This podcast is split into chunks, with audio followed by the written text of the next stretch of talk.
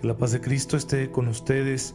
Bienvenidos a su podcast Vasijas de Barro con el Padre Ray, un espacio en el que reflexionaremos acerca de la relación que hay entre espiritualidad y psicología, esa relación dinámica que se da entre nuestro proceso de desarrollo humano natural y nuestro camino de madurez en la fe. Una madurez que estamos llamados a alcanzar como hijos de Dios en el desarrollo pleno de la fe, la esperanza y la caridad, que son estas tres grandes virtudes, tres regalos, virtudes teologales le llamamos nosotros, porque vienen de Dios, virtudes infusas es otro nombre que les damos, porque no las conseguimos con nuestro esfuerzo, sino que Dios las infunde en nosotros con su poder mediante el bautismo. Pues estos tres regalos van a desarrollarse, pero encarnándose en nuestra naturaleza humana en nuestra personalidad, en nuestra configuración terrenal.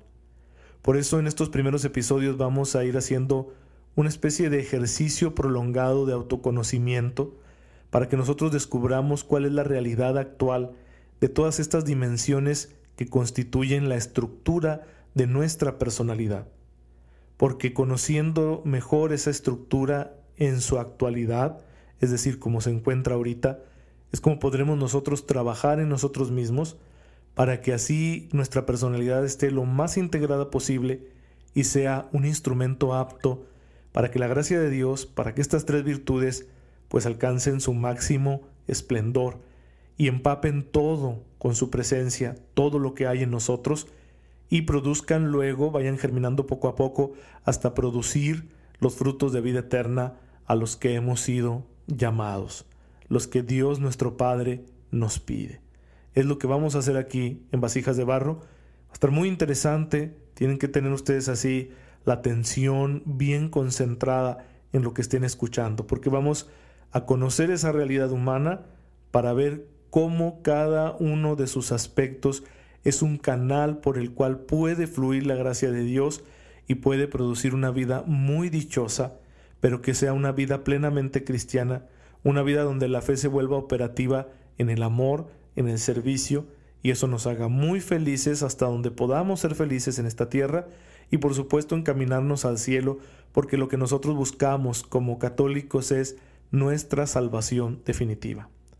Para ello les invito a que consideremos el día de hoy el siguiente texto bíblico. Vamos a escuchar el Salmo 8, un salmo muy bello, que luego lo vamos a explicar y vamos a sacarle todo el provecho que nos sea posible, porque va a iluminar nuestra reflexión acerca de qué es el ser humano, tanto desde la visión que nos da la teología, es decir, la fe, y desde la visión de las ciencias humanas, una visión que va a resultar complementaria y que se va a entretejer como toda una obra de arte y verán que esto les va, no solo les va a gustar mucho, claro que lo van a disfrutar, pero les va a servir. Eso es lo más importante de este podcast, que lo que aquí nosotros aprendamos, pues sirva.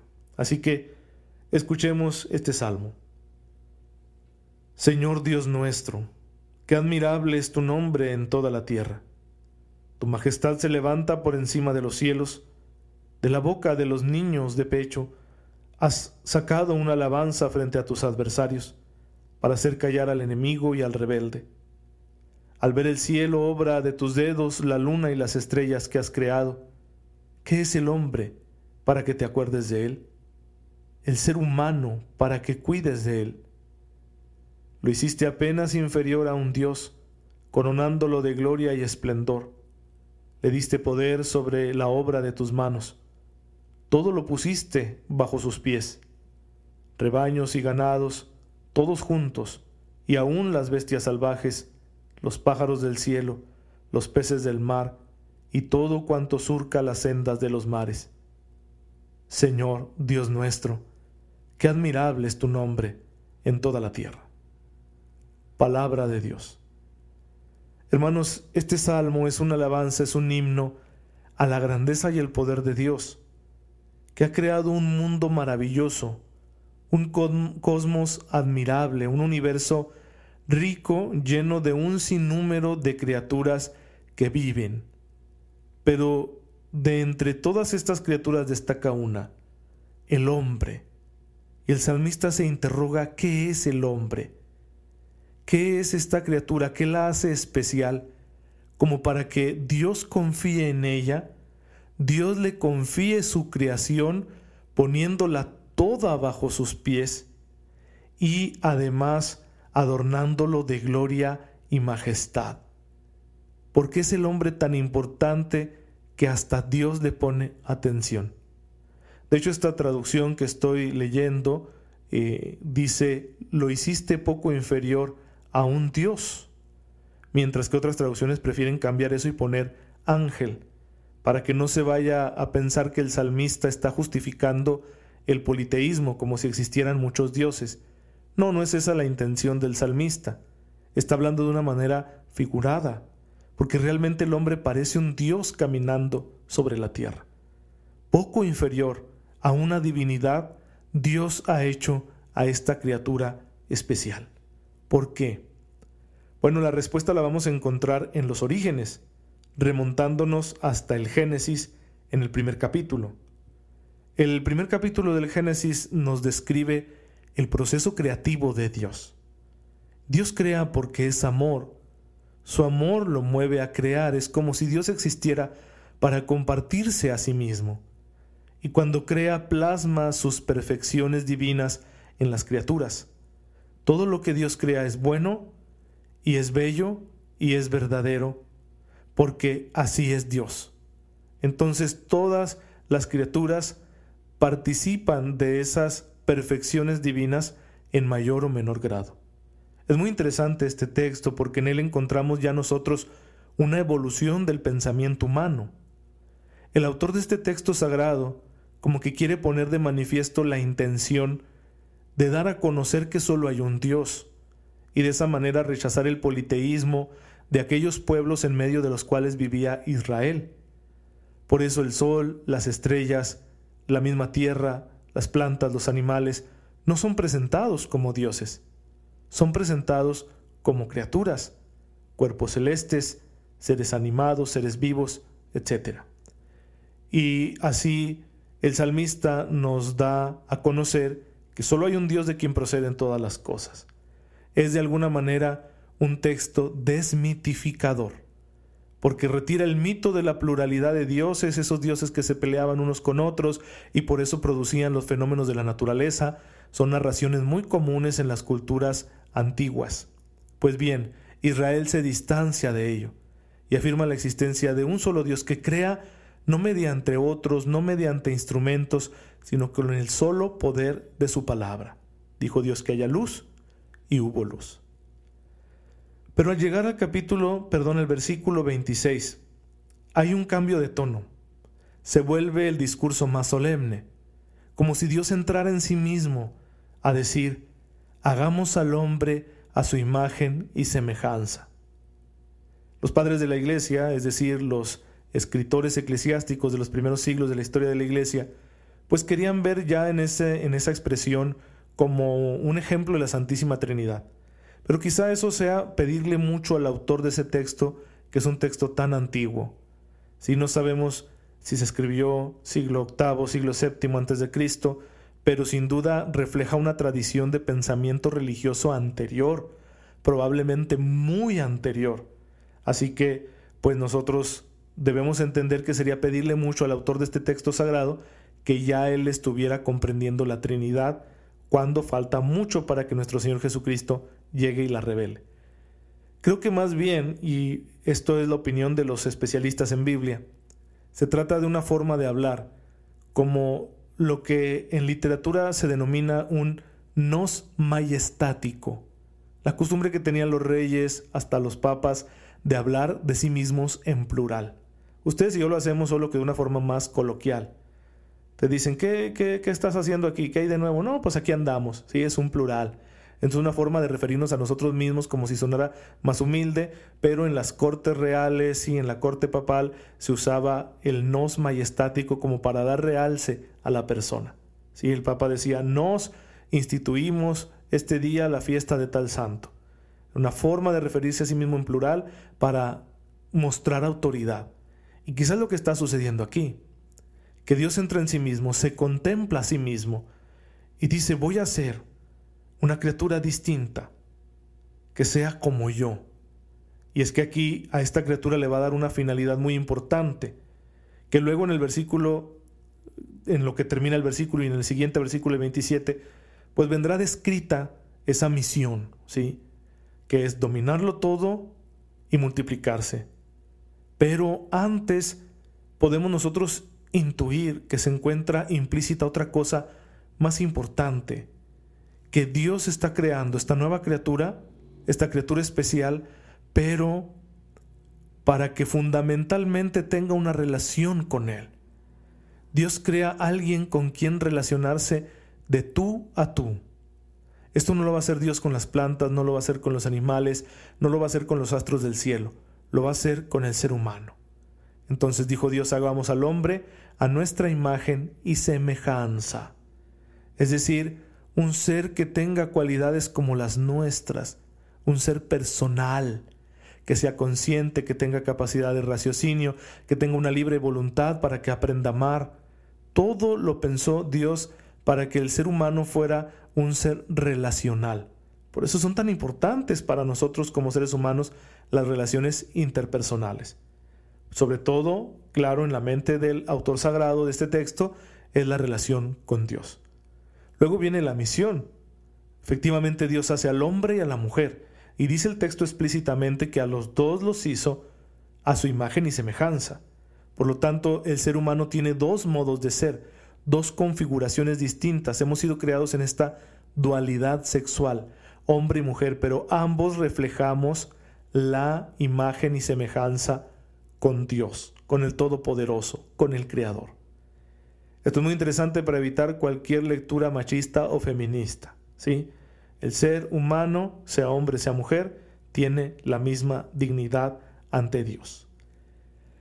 Luego viene la, la misión que es para que sea dueño, Señor, representante de Dios ante toda la creación. Lo pone Dios como una especie de administrador, para que todas las cosas estén sujetas al hombre, todo lo que hay en la tierra. Luego los bendice.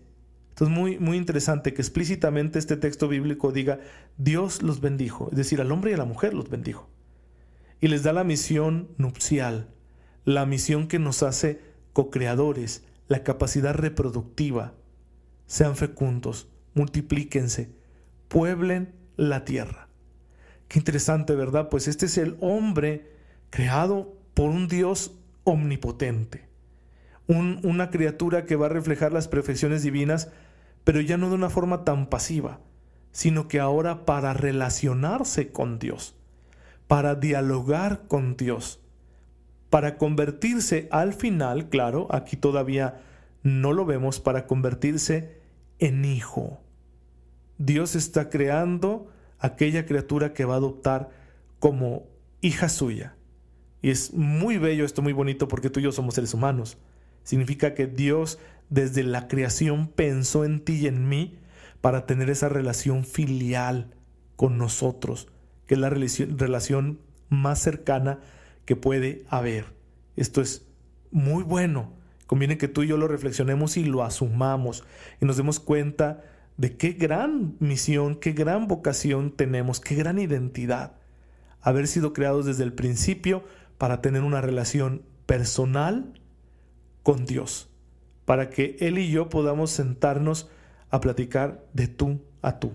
Es una cosa de veras como para que explote el cerebro y nunca vamos a acabar de reflexionarla. Pero bueno, hay algunas otras situaciones aquí implícitas que conviene ir destacando, que conviene ir señalando. Primero que nada es que este ser humano va a tener, por supuesto, una estructura.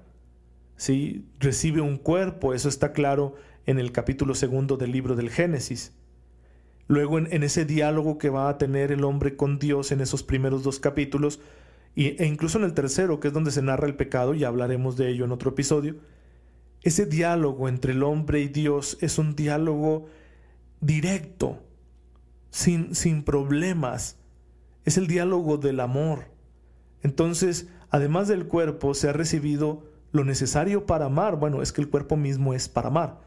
es decir, todas las dimensiones que el hombre posee como criatura de Dios, tienen un propósito, y ese propósito no es otro que el amor, porque en eso consiste nuestra semejanza con Dios. La semejanza con Dios entonces no está en esta facultad o en otra, sino en todas, incluso en nuestro cuerpo, en cuanto que nuestro cuerpo nos permite amar, y nuestra semejanza con Dios reside en el amor, como dice 1 de Juan 4:8, Dios es amor, y si nos ha hecho a su imagen y semejanza, pues entonces nosotros también estamos llamados a amar. Así que el cuerpo, la inteligencia, la razón, la conciencia, la afectividad, todo nos ha sido dado para el amor. Y una facultad muy especial, quizá la que va a englobar a todas las demás, una libre voluntad. Claro, es que donde no hay libertad no hay amor. Dios no quiso crear autómatas que hiciéramos sí o sí lo que Él nos pedía, sino que Él quiere que a la hora de decirle sí a esa relación interpersonal con Él, esta sea una opción libre, no una imposición que nos convierta en esclavos o en seres inconscientes determinados solo por la fuerza del instinto para decirle que sí al Creador, que ya no sería un ser bueno, sino una especie de tirano ególatra, y Dios no es así. Por eso nos dio este don tan precioso, aún sabiendo el riesgo que corría. Si podemos decir nosotros esto teológicamente. Al entregarnos la libertad, Dios sabe que existe la posibilidad de que lo usemos mal. Y realmente la hemos usado mal. Pero no podemos culpar a Dios de esto porque en la mente de Dios, en su intención, su objetivo es darnos la libertad para poder amar y amar en plenitud. Pues bien, hermanos, este es el hombre en quien Dios confía tanto que le entrega el dominio sobre todas las cosas de la tierra. Una criatura a la que Dios cuida, una criatura a la que Dios quiere por sí misma. Si no es una criatura pensada en un sentido funcional o utilitario, sino en un sentido personal. Dios quiere, no solo a la humanidad en general, a cada ser humano, para esa relación fundamental. Y por eso nos ha hecho así, a su imagen y semejanza, por eso todo lo que tenemos como seres humanos, toda nuestra naturaleza, está hecha para el amor y nuestra realización estará en el amor. ¿Qué tiene todo esto que ver con lo que comentábamos, por ejemplo, en el episodio anterior acerca de los componentes estructurales de nuestra personalidad? Bueno, tiene todo que ver. Obviamente el ser humano, con su capacidad racional, va a ir conociéndose cada vez mejor a sí mismo y va a ir descubriendo cuáles son esos elementos que constituyen la estructura de su personalidad. Eso lo hacemos mediante un ejercicio racional, mediante el esfuerzo de las ciencias humanas. Y así es como la antropología filosófica, la psicología, la medicina, la sociología, la historia y un sinfín de disciplinas nos van a ayudar a entender qué es el hombre en cuanto a su naturaleza, cómo está conformado, cuáles son sus múltiples dimensiones, cómo se integran entre sí. Todo eso lo vamos a conocer y vamos a maravillarnos de esta obra y vamos a tener la misma reacción del salmista. Señor, qué grande eres, porque has creado una criatura de este tamaño, de esta calidad, una obra de arte, porque has plasmado en el hombre tu mismísima imagen. Entonces, el ser humano es verdaderamente una maravilla. Y cuando las ciencias humanas nos permiten tener un mayor conocimiento de cómo somos, cómo funcionamos, qué es lo que nos constituye, por qué tenemos estos movimientos internos y externos en nuestra vida, bueno, pues nosotros nos vamos a quedar boquiabiertos diciendo qué grande es Dios que hizo una criatura así. Y luego vamos a ir entendiendo mejor cómo la gracia de Dios, cómo la fe, la esperanza y la caridad, como esa presencia amorosa de Dios que nunca abandona al hombre, se va integrando, se va injertando a través de esta naturaleza humana que las ciencias humanas nos van a ayudar a conocer bien. Entonces, cuando hablábamos, por ejemplo, del componente psicobiológico, que es el temperamento, que es un factor hereditario que forma parte de nuestra personalidad, cuando hablamos de la dimensión eh, más de aprendizaje, de intercambio con el ambiente que es el carácter, bueno, sabemos que Dios nos hizo así, con la capacidad de formar un carácter. Y no se diga si hablamos de la interioridad, del mundo de valores que va a guiar nuestra acción voluntaria. Esto también es obra de Dios. Estos tres elementos que conforman la estructura de nuestra personalidad, que son el temperamento, el carácter y la interioridad, pues son obra de Dios. Y ahí es donde se va a ir desarrollando la vida de la gracia, a través de esos elementos estructurales que poseemos como personas humanas. Y según estén, según sea su estado actual, según sea su condición de salud o de equilibrio o de armonía, será la eficacia de la gracia que actúe a través de ellos. Porque si el conjunto es inarmónico, y puede serlo, aunque Dios lo creó en armonía perfecta, pero ahora después del pecado el conjunto puede ser inarmónico, puede estar desequilibrado, entonces esto puede generar una serie de obstáculos a la acción de la gracia, que no deja que la gracia nos ayude a desarrollarnos en plenitud hasta llegar al máximo, que no permite que nuestro proceso de santificación se dé de manera completa, que nos tiene atorados quizá no solo en nuestra madurez humana, que no la estamos alcanzando, sino en nuestra madurez como hombres y mujeres de fe, que no se está dando precisamente por las carencias o las afecciones que aquejan a la estructura de nuestra personalidad, que además tiene otros niveles, ya los iremos nosotros conociendo. Sí, hablaremos luego del subconsciente, hablaremos luego de una, un nivel afectivo tendencial y luego hablaremos de un nivel eh, cognitivo volutivo. Hablaremos también de la capacidad intelectiva, hablaremos de lo que es la conciencia, hablaremos de las motivaciones, que eso va a estar muy bueno, es muy importante conocer ese mundo de las motivaciones. Hablaremos ya del desarrollo emocional, hablaremos de los procesos de aprendizaje, hablaremos de una serie de elementos que conforman nuestra personalidad, que la desarrollan y que cuando no se da de una forma saludable, bueno, pues entonces entorpece la labor de la gracia y puede traer consigo bastante infelicidad, tanto para uno como para quienes nos rodean. Pero el día de hoy lo que queremos es maravillarnos de que el ser humano sea así, haya sido creado de esta manera. Este tema de la imagen de Dios plasmada en el hombre pues aparece algunas veces más en el Antiguo Testamento. Aparece, por ejemplo, en el libro del Eclesiástico, donde se resalta esa misión que el hombre tiene de ser dominador, ¿sí? Dominador de las criaturas de la tierra, dominador del mundo. Esto puede sonar ofensivo a nuestros oídos ecologistas porque nosotros ya vivimos con esta mentalidad de que hay que cuidar el medio ambiente, de que el hombre no es dueño, el hombre es una criatura más, pero no es lo que está diciendo el autor sagrado. Porque claro que el autor sagrado cuando habla del ser humano como dueño de la tierra, lo hace siempre bajo la premisa de que Dios es dueño del hombre. Y si Dios es dueño del hombre, por eso le llama el hombre a Dios Señor, porque eso significa la palabra Señor, dueño, entonces el dominio que el hombre ejerce sobre todas las criaturas de la tierra está siempre sujeto al querer de Dios, a la voluntad de Dios, a los términos en los que Dios quiere que el hombre ejerza este dominio, que son términos racionales por un lado y por otra parte son términos santos. Así que no se trata de una mentalidad antiecologista. Eso sería una lectura anacrónica de los textos bíblicos porque estaríamos nosotros imponiéndole a textos tan antiguos nuestra visión actual de las cosas. Y ha pasado mucho tiempo, el pensamiento se ha desarrollado mucho de aquel entonces hasta ahora.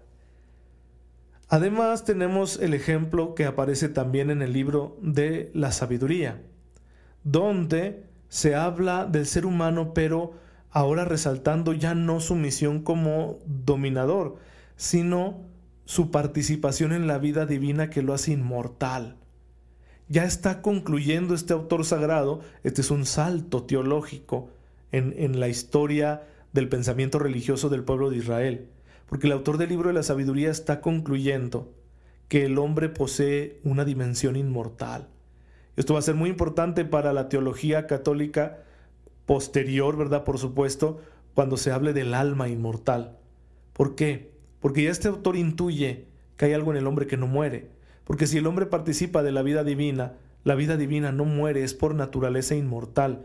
Entonces hay algo en el hombre que tampoco muere, que no puede experimentar la muerte, la corrupción, como la experimenta el cuerpo, que se descompone y vuelve a la tierra. Entonces ya esto es una, una intuición muy interesante porque los israelitas no lo tenían muy claro. Incluso en tiempos de Jesús, aunque los fariseos sí afirmaban esta inmortalidad, en cambio los saduceos que conformaban la casta sacerdotal en tiempos de Jesús no admitían esta verdad. Así que no es algo que esté tan claro. Sin embargo, Jesús cuando hable de esto ya nos lo va a mostrar con mucha claridad. Y nos va a decir que sí, efectivamente, Dios es un Dios de vivos y para Él todos están vivos. ¿sí? Cuando se le llama Dios de Abraham, Dios de Isaac, Dios de Jacob, dice Jesús, no se está diciendo que sea un Dios de muertos, porque para Él todos viven. Y esto ya, ya, por supuesto, es una revelación de mucho más nivel que Jesucristo nuestro Señor le está dando a los judíos y que va a revolucionar la fe y en la fe cristiana, en la fe católica, va a quedar bien integrada esta creencia en la inmortalidad del alma, ¿sí? Que es uno de los elementos principales que constituyen al ser humano. Más adelante vamos a ver esto, esa definición que en ocasiones resulta insuficiente porque puede ser reduccionista, que es ver al hombre como cuerpo y alma. Sí, son, el, el, hombre es cuerpo y alma, tú y yo somos cuerpo y alma y lo vamos a analizar a profundidad en algún episodio, pero no somos un compuesto así extraño. No se trata de que el alma y el cuerpo sean una especie de realidades yuxtapuestas, es decir, nada más ahí juntaditas por alguna clase de accidente extraño. No, en realidad es que nuestra naturaleza es así. Nosotros somos cuerpo y alma en todo momento. ¿sí? De manera que el alma, cuando es separada del cuerpo por el acontecimiento de la muerte, no crean ustedes que se queda como algo completo. De alguna manera reclama el cuerpo y por eso queremos también la resurrección de la carne. Ya serán temas bastante interesantes que nosotros vamos a abordar.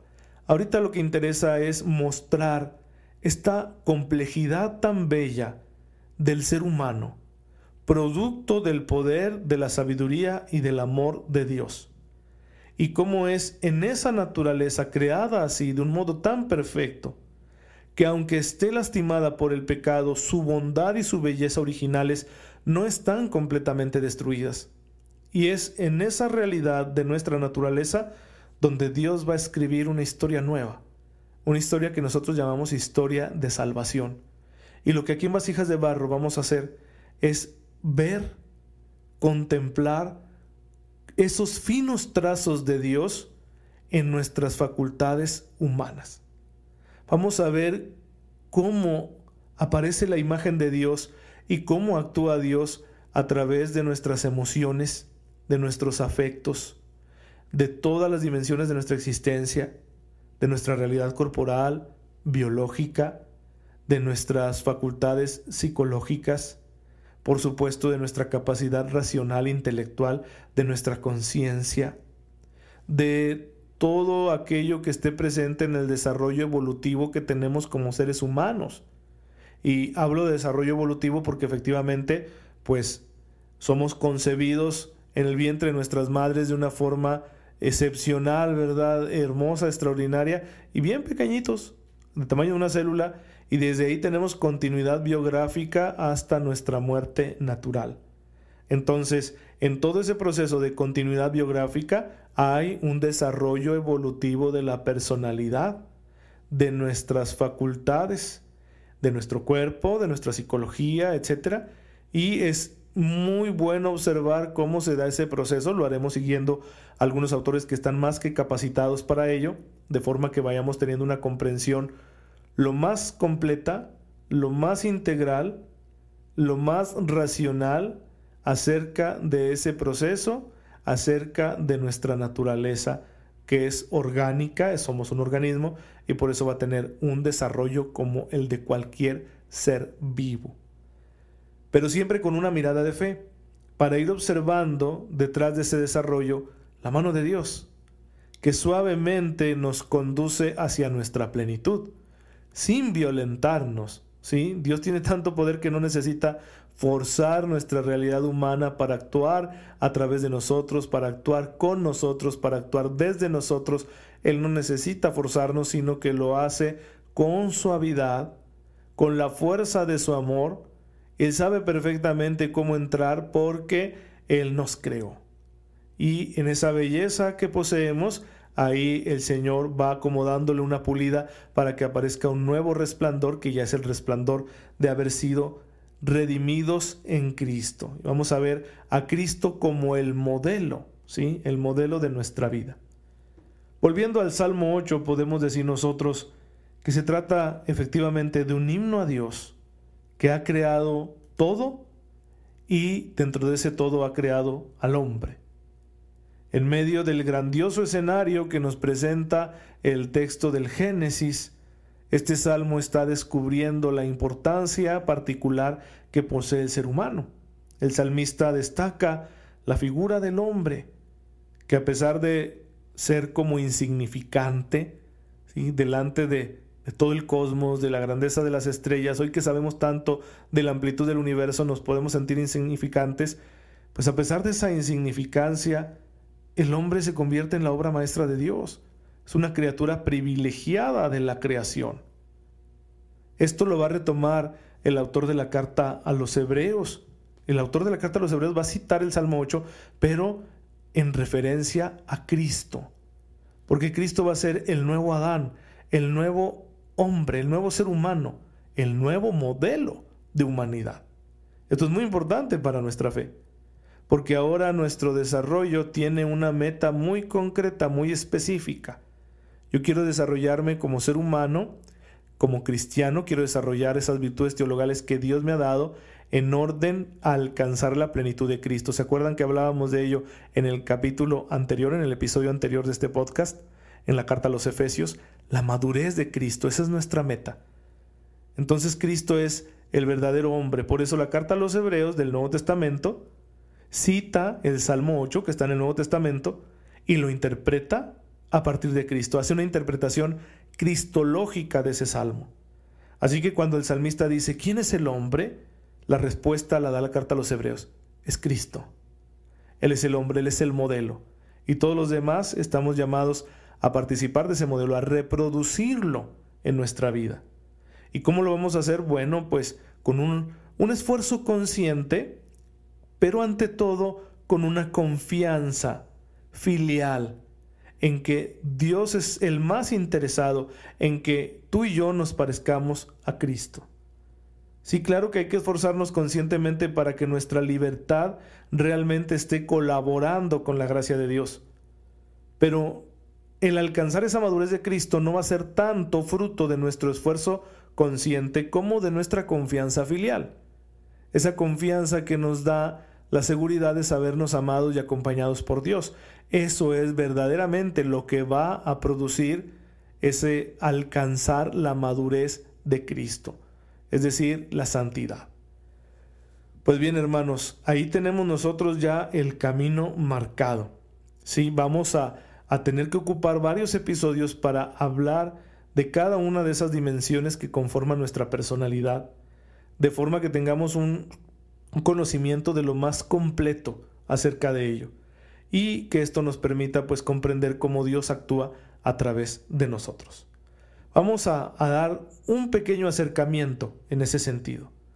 Recuerden ustedes que les proponía yo un ejercicio muy práctico con una serie de preguntas, no ver qué es lo que quiero tener en la vida, cuál es mi aspiración fundamental, cuál es mi opción fundamental, la que le ha sentido a todo lo demás, para luego decir, bueno, ¿y en qué clase de persona tengo que convertirme para alcanzar esa opción fundamental?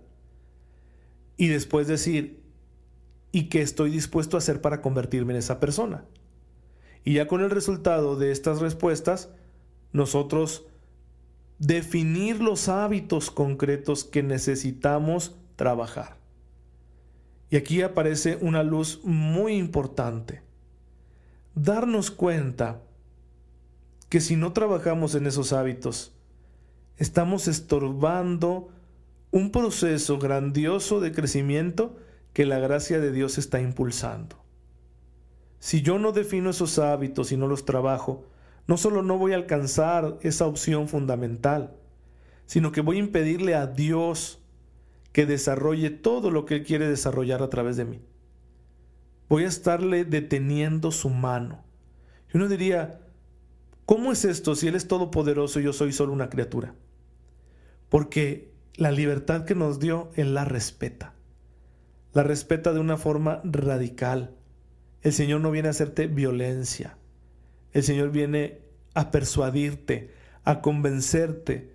Por eso entra en diálogo con nosotros. Cuando una persona es evangelizada, se trata de que empiece a hacerse consciente de esa búsqueda que Dios está haciendo de él.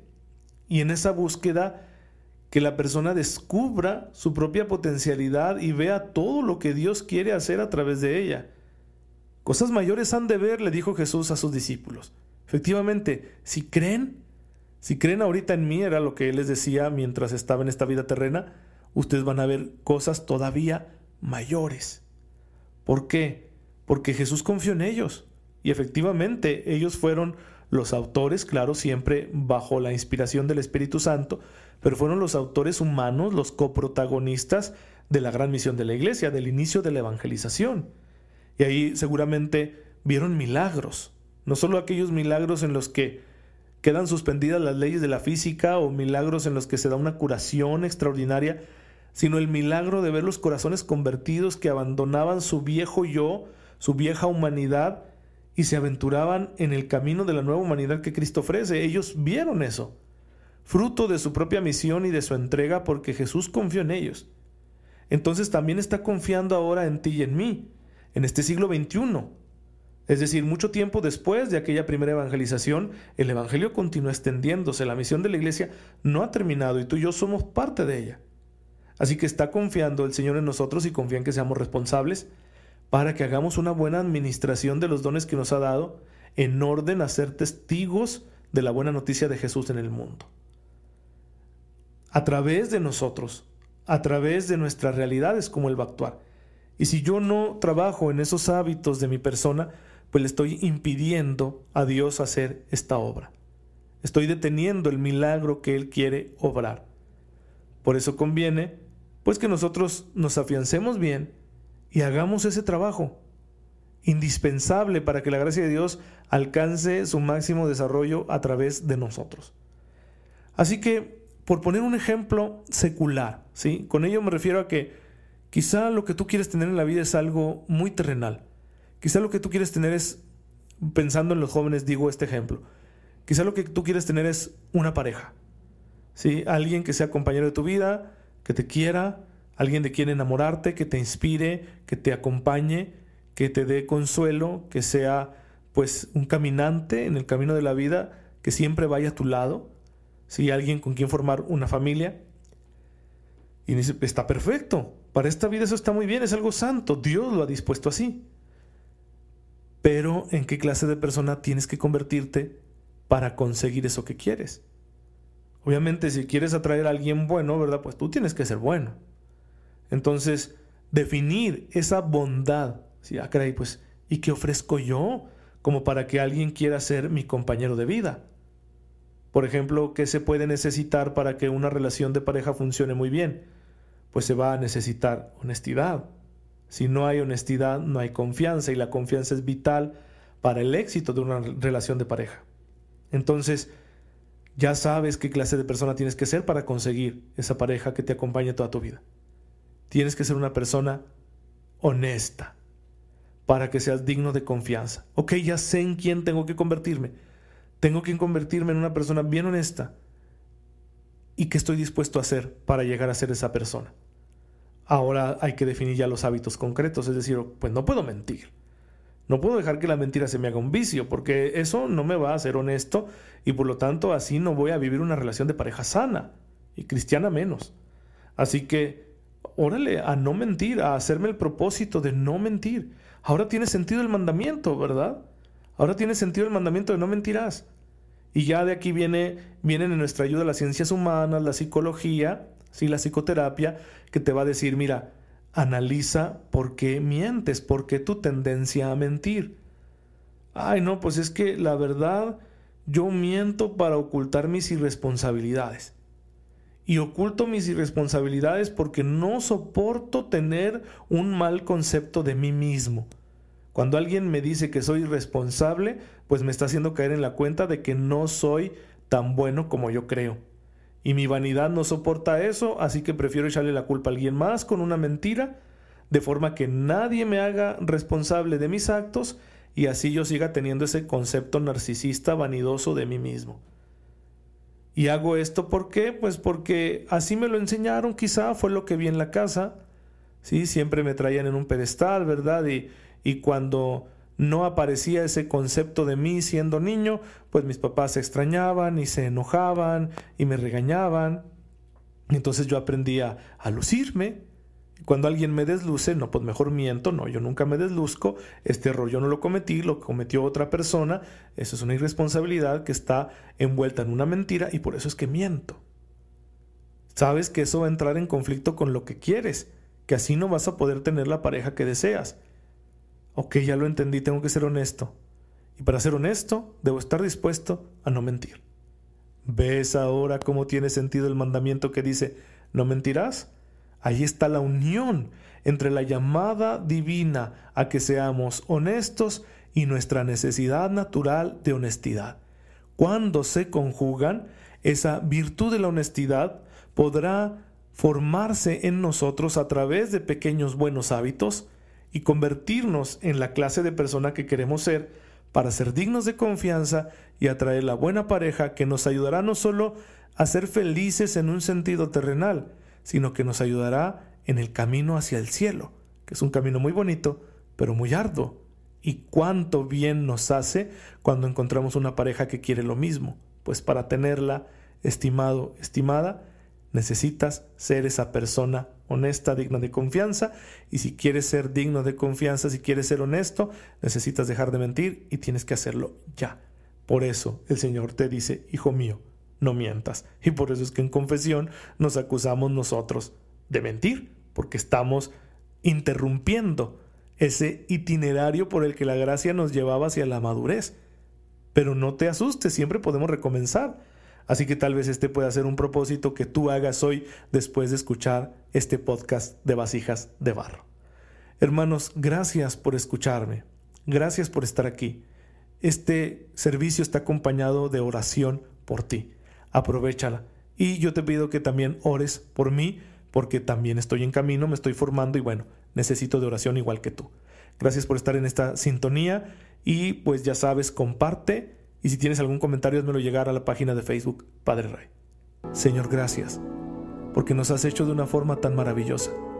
Ayúdanos a conocernos de tal manera que sepamos agradecerte todo lo que has hecho por nosotros y trabajar con esfuerzo, con afán, con dedicación, pero sobre todo confiando en tu presencia, confiando en tu poder, en tu gracia, hasta que salga aquella mejor versión de nosotros mismos y podamos así alcanzar la plenitud del reino de los cielos. Tú que vives y reinas por los siglos de los siglos. Amén. El Señor esté con ustedes. La bendición de Dios Todopoderoso, Padre, Hijo y Espíritu Santo, descienda sobre ustedes y los acompañe siempre. Cuídense mucho y no se pierdan el próximo episodio el siguiente miércoles.